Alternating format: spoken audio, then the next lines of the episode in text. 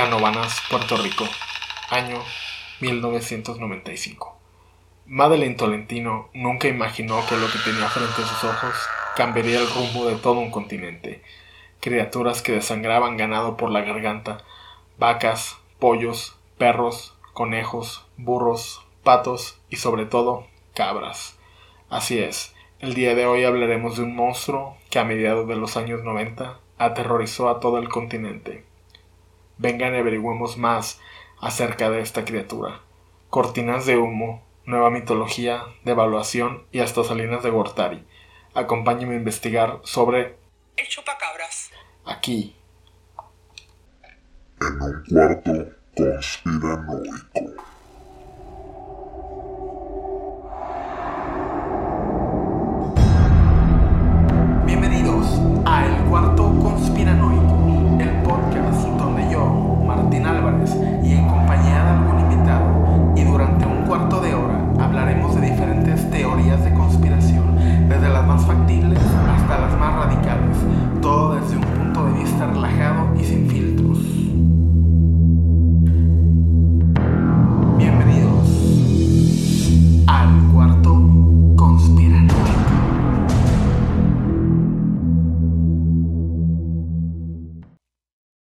Es mera ficción y para nada representa una verdad y está hecho con el solo fin de entretener.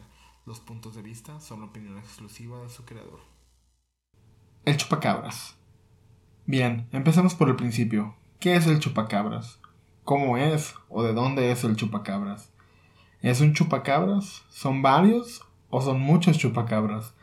¿Es acaso un alien, un dinosaurio, un humanoide, un experimento del gobierno, Carlos Salinas de Gortari, Tuco Salamanca o una criatura del mismísimo Satanás?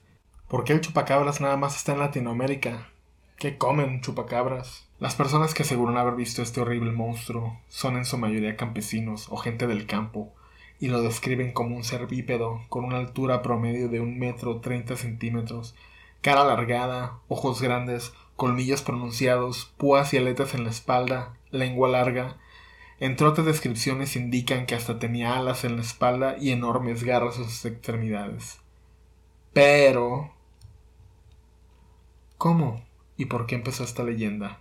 En 1995, en Puerto Rico, se encontraron los cadáveres de alrededor ocho ovejas domésticas heridas a la altura del pecho. Tras breves autopsias se determinó que la sangre les había sido succionada. Meses después, la testigo ocular Madeleine Tolentino aseguró haber visto este ser con sus propios ojos en su pueblo natal de Canovanas, un municipio al norte de Puerto Rico. Tolentino comentó que el chupacabras había tenido como víctimas a más animales de granja, ya que se habían encontrado alrededor de 150 cadáveres de todo tipo de animales. En los siguientes meses se reportaron avistamientos en varios estados de México. Jalisco, Sonora, Michoacán, Tamaulipas, Colima, Guerrero, Veracruz, Morelos, Nayarit, Durango, Chihuahua, Nuevo León y otros estados fueron testigos del paso destructor del chupacabras. En territorio azteca, aunado los daños que este ser provocaba a los animales de granja, en tierras mexicanas, esta maligna criaturita afectó de otra manera a la población del país. No solo fueron supuestos avistamientos, y México, pues al ser México, debido a los vacíos de información, ya que en ese momento se vivía otra realidad en nuestro país. Muchos cambios estaban sucediendo, se pasaba por una amarga crisis económica, el asesinato de un candidato presidencial, todo el miedo y la ansiedad lo asociamos y representamos a través de este pequeño y peligroso individuo. Todo en ese momento fue chupacabras, televisión, revistas, periódicos. Fue tan grande esto en México que hasta este fenómeno se le llamó la fiebre del chupacabras. Se dice que el verdadero significado de las leyendas y los monstruos son la mera expresión del inconsciente colectivo y tan solo la personificación de un momento en el tiempo en una sociedad a través de su cultura. Nosotros los seres humanos usamos la imaginación para hacerle frente a la cruda realidad, enfrentarnos a problemas cotidianos y los mismos problemas de la vida en nuestro territorio mexicano Desafortunadamente el chupacabras fue un símbolo de incertidumbre, el miedo a perderlo todo. Este monstruo es la muestra y es una y es una representación de cómo la mitología nos ayuda a darle sentido a la vida, a eventos, a momentos y a contextos en el tiempo. Y bueno, eso quizá nos representa como sociedad latinoamericana. Quizás es nuestro propio Sasquatch, nuestro propio pie grande, nuestro propio Godzilla, nuestro propio King Kong. Pues quizás tan solo, tan solo es la representación que se le dio a, a ese momento y a ese contexto en específico. Conclusiones. Pues muchísimas gracias por llegar hasta este punto del episodio. De verdad se los agradezco. Y antes de continuar con las conclusiones, sí me gustaría darles unos avisos parroquiales. me gustaría ah, mencionarles acerca del rumbo que tomará el canal. Me gustaría también mencionar las redes sociales. Recuerde Twitter e Instagram como arroba 4 conspiranoico. Arroba 4 conspiranoico en Instagram y en Twitter. Ah, muchísimas gracias. Actualmente el episodio ah, eh, tiene más bien cada episodio tiene un promedio de 150 eh, escuchas para hacer algo de lo que yo no esperaba absolutamente nada. Es genial. Ah, me gustaría que, creciera más. De verdad, lo voy a seguir haciendo y haciendo. Tuve unos problemas ah, personales. Me estaba volviendo loquito toda la semana. Y por eso no había podido terminar este episodio. Pero uh, la idea es sacar cuatro episodios al mes. Así que pues bueno, este este mes de enero tuvo cinco viernes. Ah, me di, decidí darme un pequeño descansito. No es tan, no es tan demandante eh, hacer el podcast, pero sí requiere unas cuantas horas nalga y unas cuantas horas de estar aquí hablando ah, en la soledad de mi cuarto. Bien, también otra cosa que me gustaría mencionar es eh, el rumbo que tomará el canal. A partir de la próxima semana se vendrá el inicio de una serie que será el último viernes de cada mes. La serie tiene como nombre tentativa Clones. Y me gustaría mencionar que estos, eh, esta serie se tratará acerca de ah, artistas, cantantes, actores, personas famosas que se cree que hayan sido reemplazados. Y pues ah, esta idea yo la traía. Sin embargo, ah, tal, como tal, me, me sugirió mi amiga Mariel Salinas que eh, hiciera este, este episodio. Es, bueno, más bien como esta serie que empezará la próxima semana, si Dios quiere, y será cada viernes, el último viernes de cada mes. Y bueno, en este, en este momento aún estoy, tengo ya unas cuantas, unos cuantos borradores del guion, pero me gustaría, pues me, gustaría anunciarles ahorita que eh, lo que se viene también más adelante, la plataforma que me distribuye los podcasts me da la opción de abrir una sección de contenido exclusivo. Esto con una remuneración. De momento yo no le he habilitado porque una, pues no tengo los suficientes escuchas para considerar ya ya lucrar con esto. Sí es algo que tengo tengo en mente. Eh, actualmente los episodios tienen un promedio de 150 ah, escuchas. Y ah, pues yo pienso empezarlo cuando ya tenga alrededor de 500 en promedio. Y bien, ah, algo que estoy pensando poner en esa, en esa sección pues es bloopers, los time lapses de cómo grabo, quizás algún video, fotos y eh, lo que sí es seguro que va a estar ahí son los guiones y los guiones técnicos de, eh, del podcast de cada episodio. Y bien, eh, pues eso, eso más o menos es lo que se viene. Les agradezco. Recuerden compartirlo en sus historias de Instagram y etiquetar al, a, mí, arroba el Panthers o arroba 4 conspiranoico, cualquiera de las dos. De preferencia arroba 4 conspiranoico en sus historias de Instagram compártanlo desde Apple Music o compártanlo desde Spotify. Y ah, pues las personas que lo vean pueden darle link e ir directamente al episodio o a la página del podcast ah, en Spotify o en Apple Music. También ah, no sé si está la opción esa en Amazon Music, pero por lo menos en las otras dos sí. Y pues muchísimas gracias. vamos ahorita al las conclusiones, gracias totales.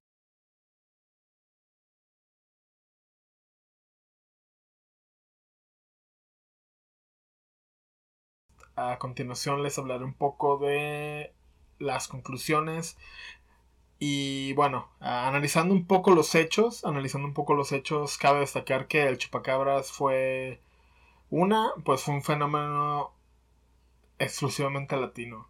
Si bien permeó en Estados Unidos, si bien ah, pasó la frontera, literal, ah, se concluyó que, que, bueno, este, investigadores y zoólogos y criptozoólogos ah, determinaron que, que, pues, los supuestos avistamientos del chupacabras eran meras especulaciones, eran pues eran solamente parte del imaginario colectivo y de la, de la paranoia colectiva que se tenía. En realidad eh, eran lobos, lobos o coyotes sarnosos, ah, y estos pues eran infectados con un, con un ácaro llamado Sarcoptes scabiei barcanis. Eh, este tipo de ácaros provoca el engrosamiento de la piel y provoca que el huésped eh, tenga aspecto monstruoso. Es ahí que, que, pues sí, a lo mejor sí resultaba impresionante para las personas que los veían, que pues eran en su mayoría gente de campo, que no tenía acceso a, a otro tipo de información y dada la época pues no había internet. Eh, o era muy precario, no, no se tenía el acceso que, que, se tiene como en estos, en estos tiempos. También, ah, bueno, este, se comentaba que sufrían de esta enfermedad animales que pues estaban débiles y pues también animales débiles eran blanco de este de este ácaro que bueno es lo que lo que los hacía los hacía pues violentos este y, pues matar animales vulnerables de, de esta manera. También Ah, bueno, ah, también pudo haber sido que los avistamientos eh, fueran de perros de raza salvaje. Ah, de ahí, de ahí su, su extraña, su extraña apariencia desconocida para las, para las personas que, que los veían. Bien, otra de las cosas que concluyó acerca del chupacabras es el significado que se le dio en cada país yo voy a hablar exclusivamente de lo que de lo que significó aquí en México que bueno pues significó ah, la incertidumbre el miedo todo todo lo, lo, hicimos catarsis en el en el chupacabras. Ah, tan así que se le asociaba se le asociaba al mismísimo Carlos Salinas de Gortari con el chupacabras hasta se le asoció a tal grado que se decían que él era el chupacabras este cuando pues solamente era como una representación que se le daba Ah, yo en lo personal, yo sí no creo que, este, este, este monstruito haya sido real. Creo que sí es parte de la, de la histeria colectiva, es parte del, imaginario y pues es, e, es parte de la naturaleza del ser humano darle forma a algo que no conocemos, darle forma a, algo que nos da miedo, a darle forma a algo que nos da risa. Y bueno, y la verdad es que aquí en México todo nos da risa, ¿no? O sea, si bien hay cosas que no son de risa, las volvemos de risa. Y pues en ese, en ese aspecto la sociedad mexicana no falló, no decepcionó, no defraudó en volver algo que pues al principio era de miedo, eh, pues lo volvió como película de Pedrito Fernández, lo volvió algo muy kitsch, lo volvió algo muy, pues muy involuntariamente gracioso, ¿no?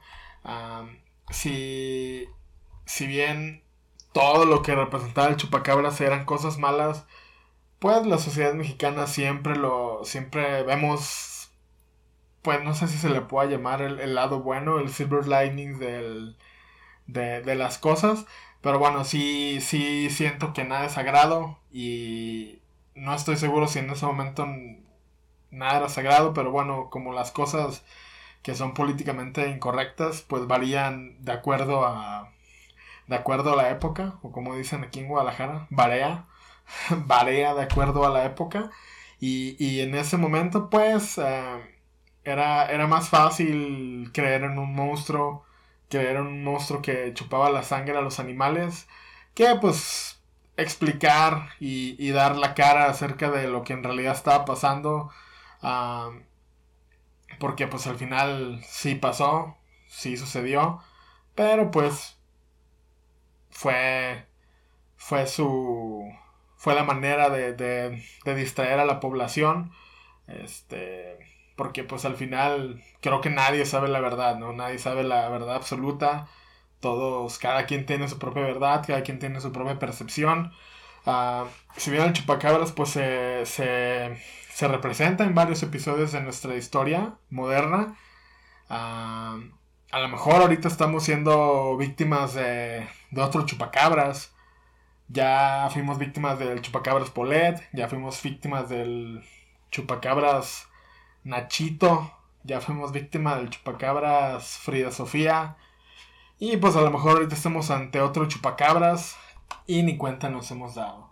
Pero bueno, uh, si bien estas historias son solamente para entretener, pues cada quien tiene su verdad, cada quien tiene su propia percepción de las cosas no podemos dar por sentado que esto fue verdad.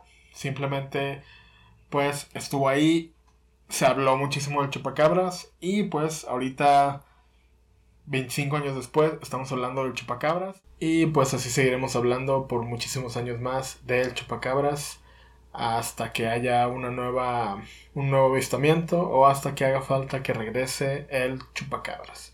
Pues bueno amigos, muchísimas gracias por llegar hasta aquí. Yo fui su anfitrión Martín Pantera. Recuerden seguir las redes sociales del podcast arroba 4 conspiranoico en Twitter e Instagram. Y pues nos vemos hasta la siguiente aparición del Chupacabras. Adiós.